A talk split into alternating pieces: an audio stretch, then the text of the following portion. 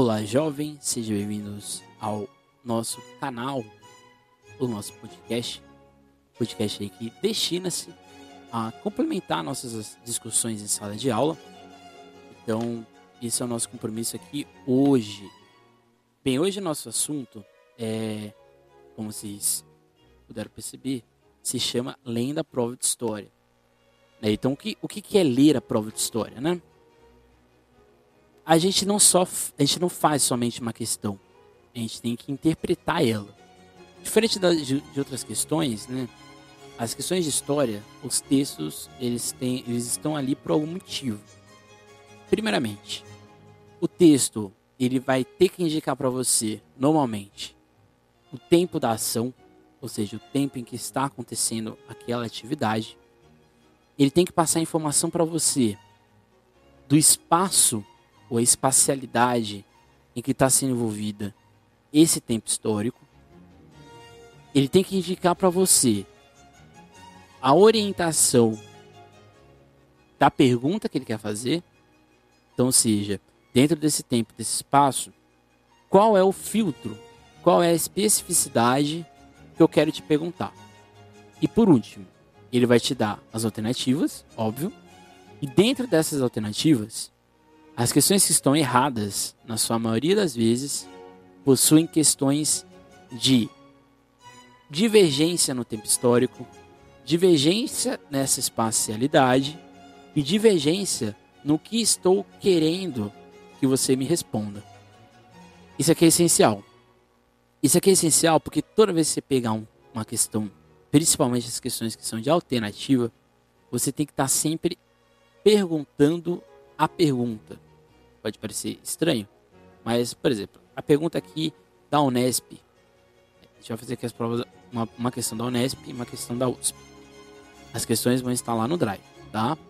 Mas essa questão aqui da Unesp fala de África. E a pergunta é: as teorias raciais utilizadas durante o processo de colonização da África no século XIX eram. O que eu quero saber? Eu quero saber as teorias raciais dentro deste processo de colonização da África no século XIX. Então eu te dei um motivo, eu te dei o espaço e eu te dei o tempo. Eu quero saber do processo africano no século XVII, XVI e XV? Não. Eu quero saber o processo de colonização da América? Não. Eu quero saber algum aspecto econômico desse, desse, desse, dessa movimentação? Não. Então esse aqui é um ponto principal. Agora a gente vai pro, pro, pro texto, né? Diz o seguinte. A classificação das raças em superiores e inferiores, recorrente desde o século XVII, ganha uma falsa legitimidade baseada no mito iluminista do saber científico, coincidindo com a necessária justificativa de que a dominação e a exploração da África, mais do que naturais e inevitáveis, eram necessárias para desenvolver os selvagens africanos de acordo com as normas e os valores da civilização ocidental. Perceberam como ficou mais fácil de a gente entender a pergunta? Porque quando a gente coloca na nossa cabeça o que a pergunta quer saber, o tempo e o espaço da ação, a gente interpreta esse texto da seguinte forma: a ideia de superioridade e inferioridade é um processo histórico, é um processo de construção de um povo olhando para o outro. No caso aqui, o texto indica também que a ideia iluminista de um saber científico generalizou ou criou essa estereotipização do africano, como se ele fosse uma coisa selvagem, uma, um mal, um, seria um mal necessário para o progresso civilizacional o processo de exploração e o processo as, das teorias raciais. Então é isso que o texto está dizendo. Vamos às perguntas. Outra coisa muito potente, né? As perguntas da Unesp elas são um pouquinho menores. Vamos lá. A. Desdobramentos do pensamento ilustrado, que valorizava a liberdade e a igualdade social e da natureza. Isso está errado? Não sei. Vamos à outra manifestações ideológicas que buscavam justificar a exploração e o domínio europeus sobre o continente africano. Pode ser. C. baseadas no pensamento lamarquista que explicava a transmissão genética de características fisiológicas e intelectuais adquiridas. Olha só que interessante. Ele, ele colocou aqui um ponto biológico. Interessante. D. Validadas pela defesa darwinista do direito dos superiores se imporem aos demais seres vivos. Ou E. Sustentadas pelo pensamento antropológico que tratava as diferenças culturais dos diversos povos como positivas e necessárias. O texto está perguntando a teoria racial. Aqui ele colocou para a gente duas questões que são muito interessantes, que é a questão biológica do termo. Ele coloca aqui o pensamento de Lamarck e o pensamento do Darwin, né? o darwinista. A gente tem na teoria racial o darwinismo social. Esse darwinismo social é aquele, aquela doutrina de pensamento ideológica que se veste de cientificismo, se investe nessa lógica de formação do corpo, do pensamento das pessoas e vai utilizar isso como uma justificativa para explicar que o africano é inferior ao europeu. Aí eu pergunto: o pensamento darwinista do direito das superiores se imporem aos demais seres vivos está dentro da lógica do texto? Não. Né? Essa, essa denominação na defesa da vinista do direito dos superiores se impor aos demais seres vivos não se inclui no que o texto, a pergunta está fazendo. A pergunta quer fazer as teorias raciais, de acordo com o texto que foi dado. Então, não pode ser a D. O pensamento lamarquista, que explicava a transmissão genética, características fisiológicas e intelectuais adquiridas, não tem nada a ver também, porque o que mais se aproximou foi o darwinismo. Então não pode ser nem a C nem a D. Aí, sustentados pelo pensamento antropológico, que tratava as diferenças culturais dos diversos povos como positivas e necessárias. E aqui é uma questão interessante. O pensamento antropológico de hoje tem essa, essa percepção que as diferenças culturais geram ou são necessárias para entender as questões culturais. Mas isso está presente no século XIX? Não. Então a questão E, teoricamente falando, ela está certa. Mas nesse tempo, nesse espaço de ação, está errada. Porque o pensamento antropológico da época ele era estruturalista. Ele tinha uma visão muito racializada. Então, o africano era exótico. Ele era uma cultura menor que a europeia. Então, por isso que aqui a questão está errada. Aí sobrou a A e a B né? Vocês estão vendo aí. Aí a diz o seguinte: desdobramentos do pensamento ilustrado que valorizava a liberdade e a igualdade social e de natureza. E a B, manifestações ideológicas que buscavam justificar a exploração e o domínio europeu sobre o continente africano.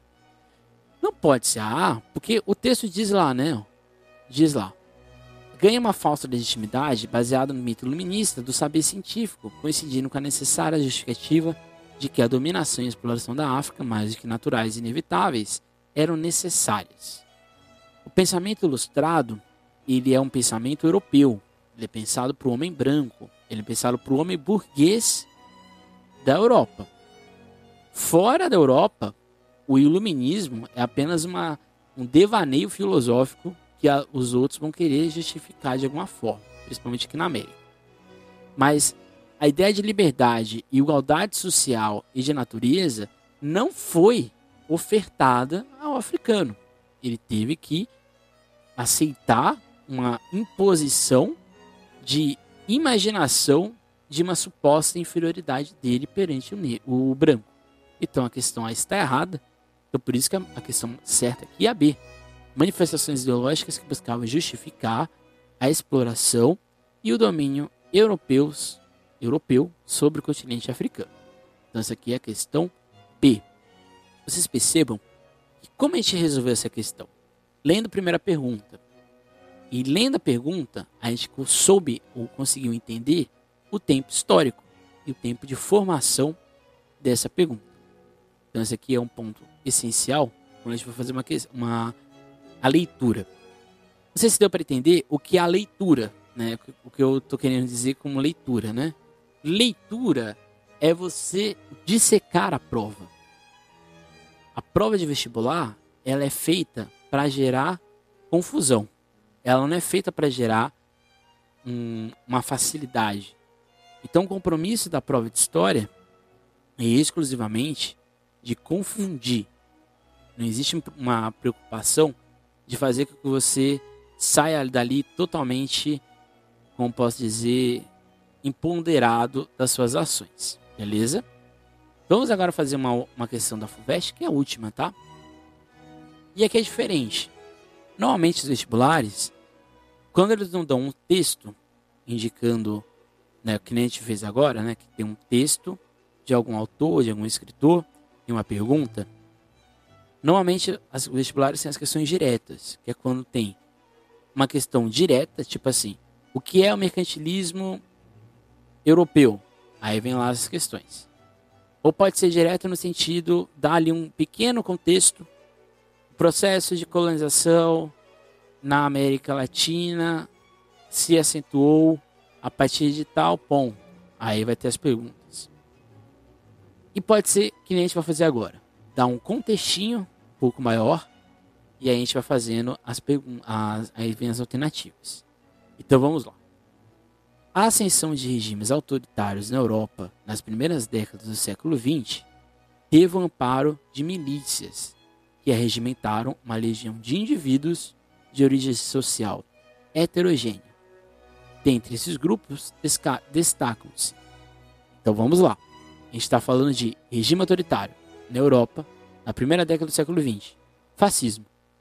Não tem outra opção. É isso. A gente está falando dessa, desse, dessa aventura histórica que foi originada na Itália com Benito Mussolini, da lógica de um Estado autoritário, de um Estado beligerante, de um Estado preocupado com a força e com a estigmatização ou com a demonização de algum inimigo em comum.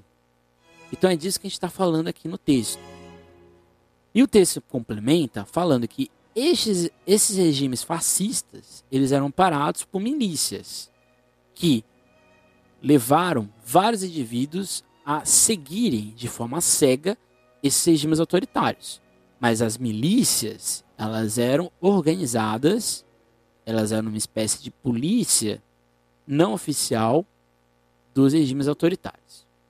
E agora a gente vai ver as questões. Né? A gente tem lá a Tropa de Proteção, SS, que foi uma organização paramilitar incumbida de organizar as manifestações de massa em apoio ao nazismo. A SS seria a polícia do Hitler, tá? uma polícia quase que individual dele. Se é uma polícia individual do Hitler, ela não tem um compromisso de organizar manifestações de massa em apoio ao nazismo. Pelo contrário, ela organizava ações contra os opositores do Hitler. Então, ela não era uma espécie de fã-clube do Hitler, a SS. Ela era uma polícia, né, uma milícia. Então não pode ser A. B. As camisas negras, que usaram ações violentas, intimidação e assassinato contra opositores políticos de Mussolini. Pode estar certa. A seção de assalto, SA, que foi uma organização paramilitar responsável por assegurar os interesses nazistas nos territórios ocupados. Ora, vamos lá. Se é uma organização paramilitar, ela não está direcionamente, ela não está ligada à milícia, porque a milícia ela não é uma força militar. Ela claramente ela surge de uma polícia, de uma ação das forças armadas, mas a milícia ela está mais próxima desse grupo que segue o líder a todo momento e vai pegar o que ele pensa e levar para frente, do que uma ação paramilitar, porque o paramilitar ele tem toda uma estratégia que está muito mais ligada à guerra do que necessariamente a seguir o líder. Então a SA, ela não é uma milícia, ela é um, um órgão dentro das ações das Forças Armadas da Alemanha, então não pode ser SA. D. As falanges espanholas, que foram empregadas na realização de atentados contra monarquistas e membros da comunidade judaica. A falange espanhola de fato existiu, mas ela não tinha, ela não atentou o monarquismo, pelo contrário, né? O, os reis, né, a família real espanhola, ela não chegou nem a ser atacada pelos pelos franquistas, né? E aqui a gente está falando do, do Franco. Então não, pode, não faz sentido. E a perseguição a judeus, ela é um, não vou falar que é específico, mas é uma é uma inclinação específica, é específica. É uma inclinação específica da Alemanha de Hitler. Então, a D não faz sentido. Aí vamos aí. As milícias salazaristas, e aqui está falando de Portugal, que atuaram para garantir a resistência contra os interesses portugueses na Ásia. Não faz sentido, porque Salazar não era necessariamente um fascista. Ele, tinha, ele era mais autoritarista do que fascista. Então ele não tinha ah, o compromisso de. E aqui a gente está falando de Timor-Leste, a gente está falando de Ásia. Não faz sentido essa questão, né? A questão não faz sentido porque essas milícias. É, elas eram do Salazar. Então elas não tinham compromisso de garantir a resistência contra o governo salazarista, né? Então seria. Se fosse isso, elas não seriam milícias, elas seriam uma força de oposição, né? Então aí está errada. A questão 7 é a B. Né? Os camisas negras eram uma espécie de milícia do Benito Mussolini, na Itália. E ela tinha um grande compromisso exatamente de quê? De le arregimentar uma grande legião de indivíduos para combater os opositores do fascismo. No caso, né? Por exemplo, principalmente os comunistas e os que eram contra. Isso aqui é importante porque eu não sei nem que eu não sei o que é SS, eu não sei o que são as camisas negras, eu não sei o que é a sessão de assalto, eu não sei o que é folha de espanhol, eu não sei o que é milícia. Eu não sei nada disso. Mas o texto está ali indicando, né? A pergunta inicial, né? A sessão de regimes autoritários, nas primeiras décadas do século XX, teve o amparo de milícias, que arregimentaram uma legião de indivíduos de origem social heterogênea. Então, se é uma origem social heterogênea, não pode ser militar que é aqui a questão, por exemplo, a A, que fala de paramilitar, a C, que fala de paramilitar. Então não pode ser, porque é uma milícia, e a milícia ela é heterogênea, que ele está falando ali no texto. Né? Não pode ser a C, né? porque a C é, a C é paramilitar. Não pode ser a D, né? porque a D diz ali, e ali a D ela está mais no sentido da interpretação. E aqui entra a história. Porque o, a, a perseguição judaica foi algo específico do nazismo, não do fascismo. E aqui é muito potente. O texto, ele não dá nome. Ele não diz ali que é fascismo nem nazismo, mas ele diz que é um regime autoritário. Mas o nazismo, ele tinha uma especificidade dentro do fascismo. É como se o Hitler criasse uma bomba dentro da outra bomba. E aí é a questão da interpretação, né? Por isso que é importante ler a questão de fato. Porque ali aí diz o seguinte: a milícia salazarista que atuou para garantir a resistência contra Salazar. Não faz sentido. Né? Se é a milícia que estava dentro dos regimes autoritários, então não pode ser aí. Então a questão correta aqui é a questão B. Essa aqui foi uma questão da FUVEST. Então, ou seja, aqui foi, foi uma coisa forma bem rápida, né? Então é importante vocês pegarem lá a questão e fazer aqui o áudio, né? Como se fosse uma audiodescrição. É importante a gente fazer a leitura na prova.